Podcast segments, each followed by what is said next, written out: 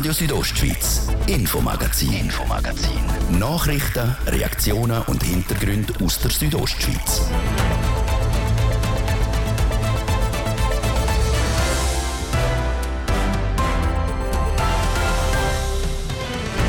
Wir haben heute von zwei Dörfern, die wegen Naturereignissen das Jahr für viele Schlagzeilen gesorgt haben.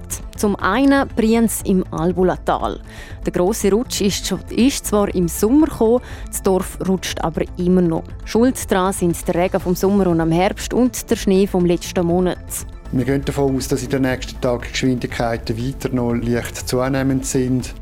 Der Geologe Stefan Schneider schätzt die Situation ein. Und nur gut zwei Monate später kommt es in Schwanda in Glarus Süd zu einem größeren Erdrutsch. 100 Leute haben in kurzer Zeit ihr Daheim verlassen, so auch Jürg Hefti und seine Familie.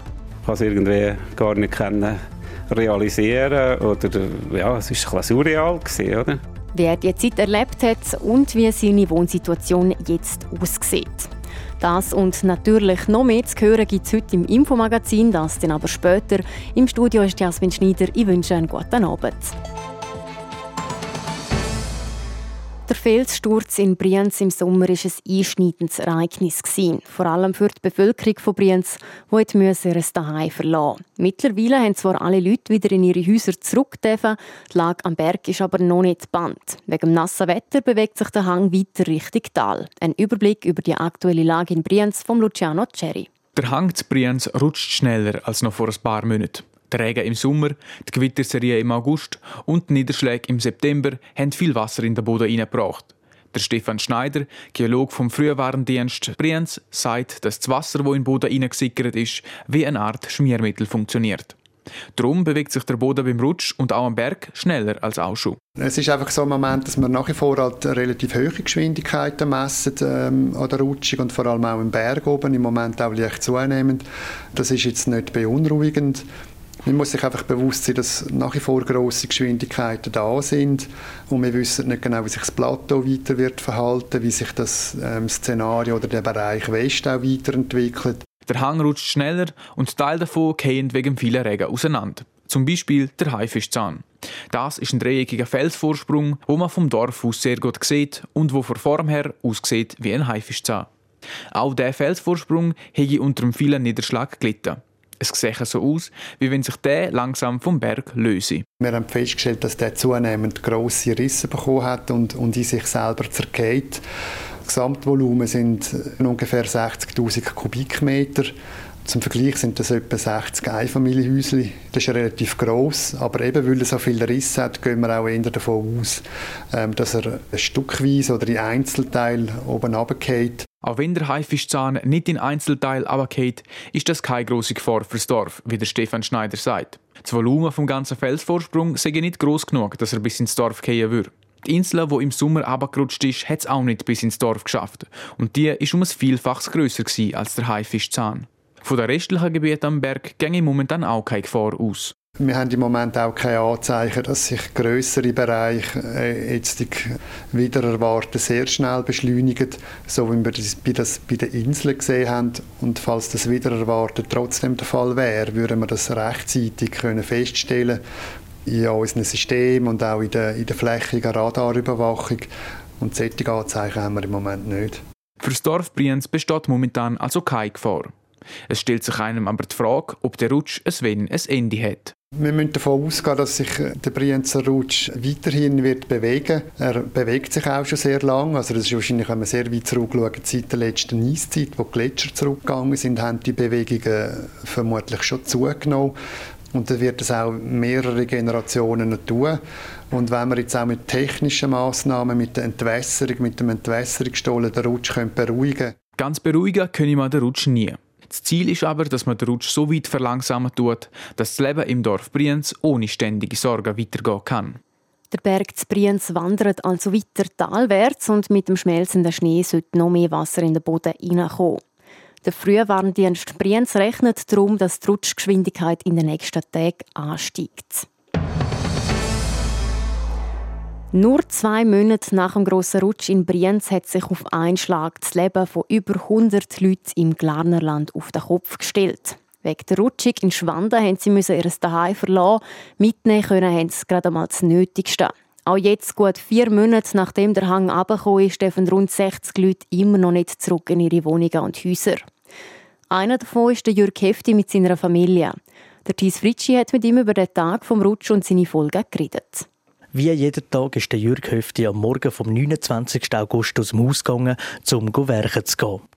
Genau um 4 ab 5 Uhr am Nachmittag ist der Hang abgekommen. Die Erdmassen haben auf ihrem Weg alles zu schmettern gemacht, Bäume ausgerissen und Häuser zerstört. Von dem alles hat der Familienvater gar nichts mitbekommen. Erst, als seine Frau ihm auf die Arbeit angerufen hat, habe er erfahren, was passiert ist. Dann äh, bin ich das erste Mal schauen, wie das aussieht. Und dann habe ich natürlich noch nach Bauchlütz gestaunt, wie das ausgesehen hat. Und ja, ich habe es irgendwie gar nicht können realisieren oder ja, es war ein bisschen surreal gewesen, oder? Und dann hat man sofort gerade ein bisschen Gedanken gemacht, ja, ist jetzt das Haus noch ganz, der Keller schon gefüllt, so in die Richtung. Das Haus der Familie Höfti ist nicht direkt von der Rutschung getroffen worden. Weil aber immer mehr Material runtergekommen ist, hat es der Schlamm in den Keller gedruckt. Es ist gar nicht lang gegangen und ausgewählte Leute dürfen ihnen in die Häuser das Nötigste holen. Sachen, die bei der Flucht vergessen gegangen sind oder man einfach keine Zeit dafür hatte. Die Frau von Jürg Höfte ist zurück ins Haus, begleitet von der Feuerwehr und nur für 10 Minuten. Es ist wie eine Skirennfahrerin, die durch die Piste runtergeht, was sie alles muss mitnehmen muss, vorbereitet war. Eine riesige Geschichte, riesiger Stress. Also es war danach total erschöpft, gewesen, was sie danach mit der Feuerwehr wieder retour ist. Da hat man einfach Dokumente, vielleicht ein paar Euro und äh, Fotos und, und so Sachen hat man dann raus. Schnell rein und schnell wieder raus. Weil man nicht gewusst hat, wie sich der Hang verhaltet, ist man besonders vorsichtig gewesen. Unmittelbar nach dem Rutsch haben alle zusammen zu Bekannten gewonnen. Nach drei Wochen ist dann aber klar gewesen, das Ganze wird länger gehen. Dann äh, sind wir unter Druck gekommen. Wir haben dann für vier Personen äh, und vor allem auch für die Mädchen, die für die Schule und so Platz brauchen, ihre Ruhe brauchen, haben wir dann eine Situation suchen. Wir haben verschiedene Angebote gehabt, teilweise einfach befristete. Und dann haben wir eigentlich durch eine Schulkollegin von der jüngeren Tochter eine Wohnung angeboten bekommen, die äh, ja, von ihren Großeltern, die verstorben waren. Dort innen wohnt der Jürg Höfti, seine Frau und die beiden Töchter, solange sie wollen. Weil ihr Haus Schwanden ein bisschen außerhalb vom Rutsch steht, könnte es sein, dass die ganze Familie im August 24 wieder zurückkommt in die eigenen vier Wände wohnen. Die Gemeinde Glarus Süd will Leute und Familien wie zum Beispiel die Familie Hefti weiter unterstützen. Darum haben sie für morgen einen Spendentag ins Leben gerufen. Mehr von Radio Südostschweiz helfen mit und begleiten den Tag mit anderen Lokalradios.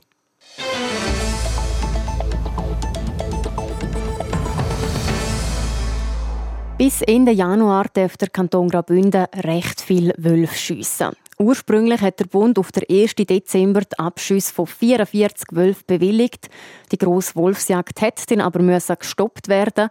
Der Grund ist eine Beschwerde von Umweltschutzorganisationen. Was seitdem gelaufen ist und wie es weitergeht, im Beitrag von Livio Biondini. Der Kanton Wallis zum Beispiel hat seit dem 1. Dezember schon 17 Wölfe abgeschossen.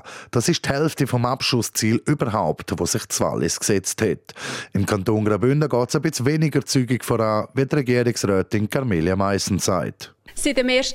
Dezember haben wir vier Wölfe schiessen. Insgesamt von der Regulation von diesen 44 eingereichten Gesuchen haben wir äh, bislang zwölf Abschüsse können tätigen. Die Abschüsse, die tätigt worden sind, das sind vier Wölfe seit der Regulation und acht Wölfe nach altem Recht.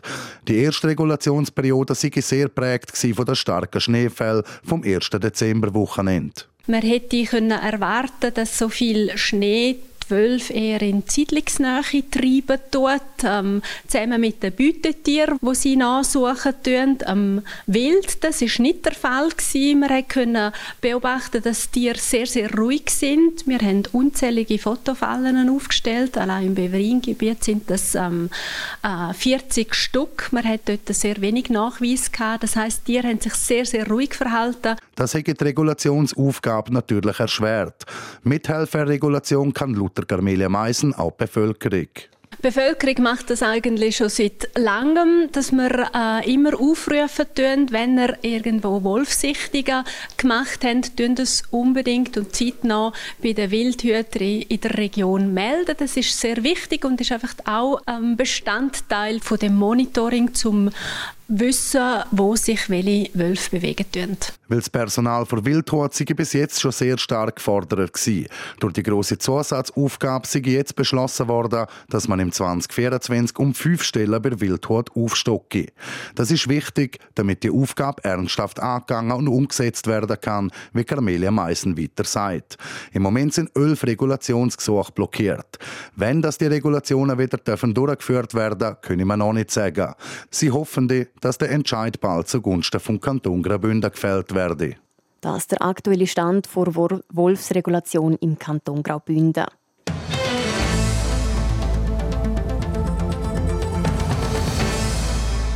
Es hat schon fast etwas von David gegen Goliath. Der große amerikanische Konzern Monster Energy verklagt die Klein- und Steiner Bierbrauerei. Und zwar gerade zweimal. Die Amerikaner sagen, dass Monsteiner zu ähnlich tönt wie Monster. Und jetzt haben die Davoser zum zweiten Mal Recht gekriegt, wie der Braumeister und Geschäftsführer Basti Degen sagt. Es war uns ja schon im Vorfeld bewusst, weil die erste Klage gewonnen wurde, können wir die zweite auch gewinnen. Wir waren erleichtert einerseits, haben wir Bier genommen, haben miteinander angestoßen und gut war's. Monster ist auch eine Monsterfirma. Zum Vergleich, die Monsteiner Bierbrauerei hat im letzten Geschäftsjahr um die 1,65 Millionen Franken Umsatz gemacht. Monster macht 4000 Mal mehr Umsatz mit seinen Energy Drinks. Der Verwaltungsratspräsident der Biervision Mundstein AG, der Hans-Peter Hoffmann, ist gerade ein bisschen überrascht, als die Klage aus Amerika ist. Ja, nach logischem Menschenverstand kann man ja nicht gut einem kleinen Dorf in Graubünden verbieten, unter ihrem Namen etwas zu vertreiben, finde ich. Also, für mich ist es völlig unerwartet. Ich habe nie gedacht, dass irgendetwas was dagegen haben kann. Dass auch die zweite Klage vom Eidgenössischen Institut für geistiges Eigentum abgewiesen worden ist, hat in Davos niemand überrascht. So der Braumeister Basti Degen. Mondsteine gibt es ja schon länger wie äh, Monster Energy. Also Mondsteine gibt es seit 2000. Monster gibt es seit 2002.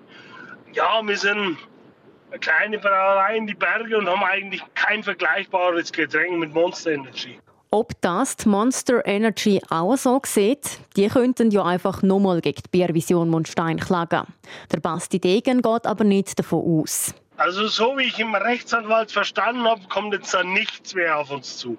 Also die Klagen sind jetzt sozusagen abgewiesen, abgeschmettert. Aber sag niemals nie. Trotz dem Sieg haben die Klagen auch die Mondsteiner Bierbrauerei etwas gekostet. Beide Prozesse zusammen über 30.000 Franken. Für uns als Kleinbrauerei ein Riesenbatzen Geld, für als Großkonzern wie Monster Energy einer ist, der was ja zur Coca-Cola-Gruppe dazugehört, ein Nichts sozusagen. Für die Mondsteiner Bierbrauerei bleibt am Schluss einfach die Genugtuung, als David gegen Goliath gewonnen zu haben.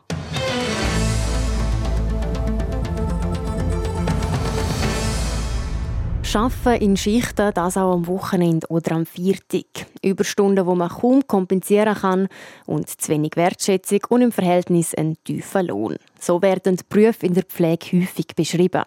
Das Alters- und Pflegeheim Haus Viadi in Fürstenau möchte den Beruf in der Pflege mit einem neuen Arbeitsmodell attraktiver machen. Wie das gehen soll, weiss der Luciano Cherry. Berufe in der Pflege sind momentan nicht wirklich beliebt. Die Arbeitszeiten, der Lohn und auch die fehlende Wertschätzung ist für viele ein Problem in dem Beruf. Im Haus Viadi in Fürstenau wird man die Arbeitsbedingungen so umstellen, dass der Beruf attraktiver wird. Das soll mit einem neuen Arbeitsmodell gemacht werden. Heißt tut das New Work. Judith Heb ist Leiterin für Pflege und Betreuung im Haus Viadi. Sie schafft schon 30 Jahre in der Pflege und ist der Meinung, dass sich in ihrem Beruf etwas ändern muss. Ich glaube einfach die Passion, was in den letzten Jahren war in der Pflege, ist verloren gegangen. Vielleicht war auch ein bisschen der Grund Corona, die Pflegeinitiative. Viele Pflegende sehen sich auch heute ein bisschen in der Opferrolle. Und ich glaube einfach, es nützt nichts, wenn wir uns immer auch sagen, was ist früher war. Wir müssen vorausschauen und schauen, dass wir motivierte Mitarbeitende wieder finden. Mit dem neuen Arbeitsmodell New Work sollen die Mitarbeiterinnen und Mitarbeiter mehr Eigenverantwortung können übernehmen Zusätzlich zur Arbeit in der Pflege sollen sie sich auch an Entscheidungen über die Struktur oder Prozess im Haus Viadi können beteiligen. Stationsleitungen vom Haus sind offen gegenüber den Veränderungen. Anders ist es beim Personal. Das Personal ist hier immer noch sehr zurückhaltend, weil es ist immer etwas Neues, es gibt Veränderungen. Viele Menschen haben nicht gerne Veränderungen, sie sind gerne im Fokus der gleichen Leitplanken. Aber ich denke, wenn man das sehr geschmackhaft macht und auch das Positive daraus herauszieht, dann merkt man auch in ein paar Monaten, was sich positiv verändern kann und was auch gewisse Mitarbeitende davon profitieren können. Das Haus Viadi hat insgesamt Platz für 43 Bewohnerinnen und Bewohner. Weil sie zu wenig Personal haben, können sie im Moment aber nur 37 Leute betreuen. Der Heimleiter vom Haus Viadi, der Emanuele Forte, hat mit dem neuen Arbeitsmodell aber schon neue Mitarbeiter können überzeugen, um bei ihnen zu arbeiten. Zusammen mit der Leiterin Pflege und Betreuung haben wir können bis zu zehn neue Leute rekrutieren und ähm, ich habe das mit ihnen schon vorgängig einmal angeschaut, was sie dazu meinen und sie sagen, dass das das Zukunft ist vom Schaffen in der Pflege. Und sie freuen sich sehr, dass sie sich äh, da entwickeln können, mitwirken können und mitentscheiden dürfen. Die Angestellten im Haus Viadi kriegen aber nicht nur mehr Verantwortung.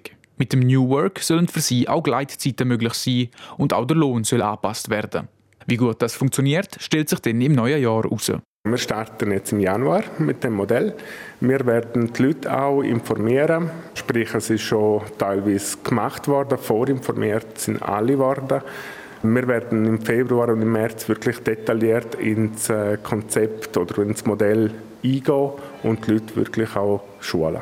Laut dem Heimleiter Emanuele Forte gibt es im Unterland schon Betriebe, die mit dem New Work arbeiten. In Graubünden wird das Haus Viadi in Fürstenau der erste Pflegebetrieb sein, der so ein Arbeitsmodell einführt. Die Leiterinnen und Leiter im Haus Viadi sind überzeugt vom neuen Arbeitsmodell. Laut ihnen werden auch andere Unternehmen das Modell übernehmen.